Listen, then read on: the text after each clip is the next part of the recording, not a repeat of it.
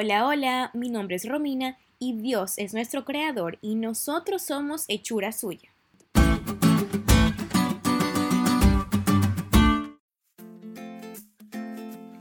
Cada año como familia decidimos viajar a algún punto turístico de mi país. Nos emociona poder conocer lugares nuevos y de alguna forma desconectar de lo rutinario. Mis padres siempre optan por un lugar alejado, donde podamos disfrutar de la naturaleza. Creo que sus profesiones les han ayudado a ver más allá. Mi mamá es bióloga e mi papá químico. A ambos les encanta leer sobre ciencia y fe, y siempre llegan a la misma conclusión cada vez que pasamos por la carretera, cuando llegamos a los bosques, cuando vamos a la playa. Dios hizo todo perfecto en gran manera y es imposible que todo lo que vemos con nuestros ojos haya surgido una explosión. Todo fue calculado, los pétalos de la flor, el bonito cantar de los pajaritos, el mover de los árboles. Tal creación perfecta solo puede venir de un Dios perfecto y amoroso.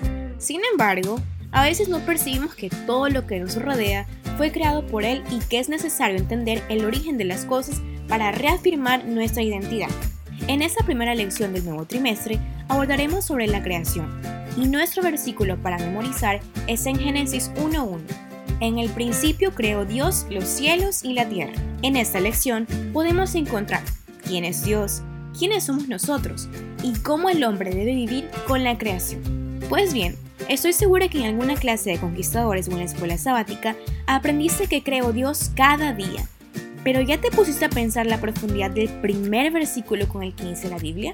En el principio representa la palabra hebrea Bereshit y luego creó viene del verbo bara, que indica crear de la nada.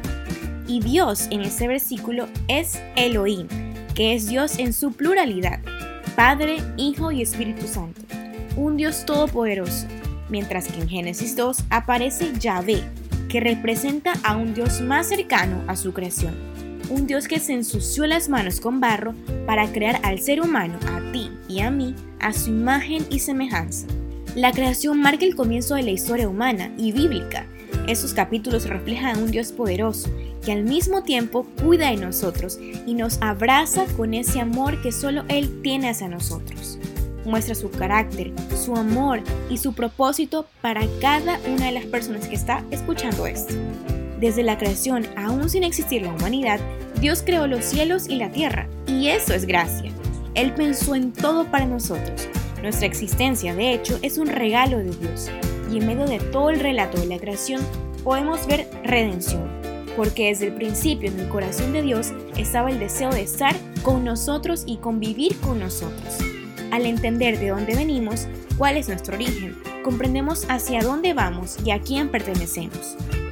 Tu identidad está en Dios, quien te creó, quien te pensó, quien ya te conocía antes de nacer y colocó un propósito especial en ti.